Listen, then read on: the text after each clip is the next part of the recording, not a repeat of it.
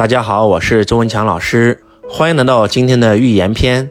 最近迷上了庄子，我发现庄子特别喜欢给大家讲寓言。今天我也给大家讲一个寓言故事，希望能够唤醒你的智慧。在中世纪的欧洲，生活着一个富豪。这个富豪呢，非常非常的有钱，但是呢，心地非常非常的善良。他有好几十亿的身价。在这个欧洲的很多很多穷人。有无数的穷人呢，想通过自己做生意改变命运，像这个富豪一样。因为这个富豪曾经也是一无所有，完全是靠自己白手起家。所以呢，有很多很多的穷人呢，都想跟这个富豪做生意。第一，跟他合作，用他的资源，迅速可以赚到钱。第二，这个富豪呢，他的智慧，你因为跟他合作以后呢，跟他在一起相处，你可以耳濡目染他的智慧。因为每一个穷人都想成为亿万富豪，都想成为像这个富豪一样的几十亿的大富豪啊！但是这个富豪呢，毕竟地位很高，声望很高，能够跟他合作的人寥寥无几。这个时候呢，有两个商人，这两个小商人呢，一个叫张三，还有一个叫李四。张三、李四他们特别特别渴望能够跟这个富豪一起做生意。第一，用他的资源人脉赚钱。把生意做大做强，因为这个城里面有很多很多的大富豪，有很多很多的亿万富翁，都是因为跟这个富豪合作以后才变成亿万富翁的。曾经没有跟这个富豪合作之前，他们也是普通的小商人。所以张三李四呢，就特别渴望跟这个富豪合作，能够产生关系。第二，能够学习这个富豪的智慧。这个富豪对他的合作伙伴非常非常的友善。经常会把他所有所有的致富秘诀全部免费分享给他的合作伙伴张三李四呢，因为强烈的渴望，因为运气，真的拥有了一次和富豪合作的机会。当然了，你要跟富豪合作，你也不能说一分钱不投入。张三李四呢，都是穷其所有，几乎把自己的身家性命压在了和这次富豪的合作上。第一，他们知道这个富豪的人品；第二，他们也知道。自己拿出这几十万跟富豪做生意，那算啥呀？啥也不是。对于富豪来讲，对吧？人家几十亿的身价在乎你这点钱吗？啊！然后呢，他们终于合作了。合作初期呀，见效没有那么快，他不可能一下子就赚到钱。富豪呢，非常细心的开始跟张三李四讲解自己的致富经，告诉他第一步怎么做，第二步怎么做，第三步怎么做。那张三跟李四呢，就按照富豪讲的，他们的生意也有条不紊地进行了下去。但是天有不测风云，张三跟李四投资的这个项目呢，虽然投资的很好，项目前景也非常好，但是他没有那么快就见效。而张三跟李四家里面同时发生了一些不好的事情。张三是家里面有人生了重病，李四呢？是生意上呢出现了一些小纰漏。以前呢有一个他的一个合作伙伴骗了他一笔钱，本身说的是今年一定能还，但是呢没有按期还上。所以这个时候啊，其实张三跟李四都挺困难。张三家里面生了重病，但是张三想，我现在应该怎么办呢？我跟富豪借钱不太好吧？我跟富豪说生意我不做了，你把钱还给我。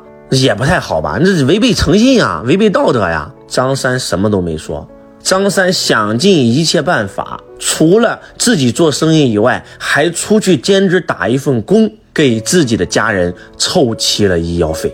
那李四呢，也碰到了困难，账还不上了，别人承诺给他的钱没还上啊。那李四家里面也遇到了一些小困难啊。那李四就在想，我该怎么办呢？就在这个时候，李四的老婆说了。你不是跟那个富豪现在在合作吗？你找那个富豪借钱呀！李四一想，那不好意思啊，那你试试呗，对不对？然后呢，这个李四也很不好意思找富豪开口了。这个富豪呢，以前呢经常借钱给别人，但是这个富豪发现啊，借他钱的人没有一个还的钱，而且没有一个到最后成功的，反而因为借了他钱，变成了一个唯利是图、贪婪的小人。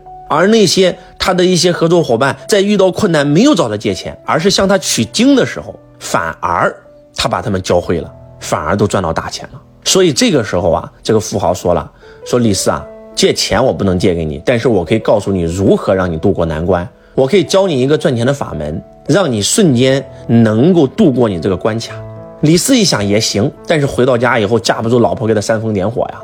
然后这个时候李四说：“既然这个人无情无义，他老婆说了。”对吧？咱撤资，不跟他合作了。李四一想，这是违约呀，这不够诚信呀，然后就去找这个富豪了，说你要不借我钱，我就跟你违约。富豪哈哈大笑，说这难道不就是上天对你的一次考试吗？这难道不是刚好我对你的一次考验吗？然后这个时候李四还是不听劝，坚持要撤股，但是依照合同，不好意思，他要中途退出，一分钱拿不到。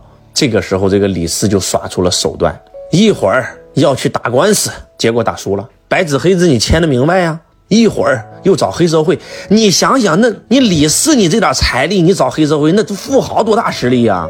就直接就给这个李四碾压了。碾压完以后啊，李四无比的痛苦，还惹了一身骚。然后到最后，全城的人都知道他做生意不讲诚信，没有一个人跟他合作了。李四就像一个落水狗一样，终身没有成功。到最后沦落成了一个乞丐，过得非常的凄惨。我们再来说说张三吧。其实张三家里面有人生病，富豪早都看到了，富豪早知道了。富豪非常关心他的合作伙伴，他知道张三遇到困难了，但是他发现张三这个人呢，一没有找他借钱，二没有找他撤股，还在用心的跟他合作，而且甚至自己去兼职打工，也要帮助自己的家人凑齐医药费。这个时候，富豪一看这张三人品太好了。那还说什么说？二话没讲，直接给他家人的医药费给他垫付了。那说句不好听点的，垫付的这个钱都远远超过这个张三给他投资的入股款了。张三知道以后非常的感动啊。富豪说没事儿，啊，我再教你一个赚钱的法门，让你迅速赚到钱啊，将来你赚到钱还给我就行了。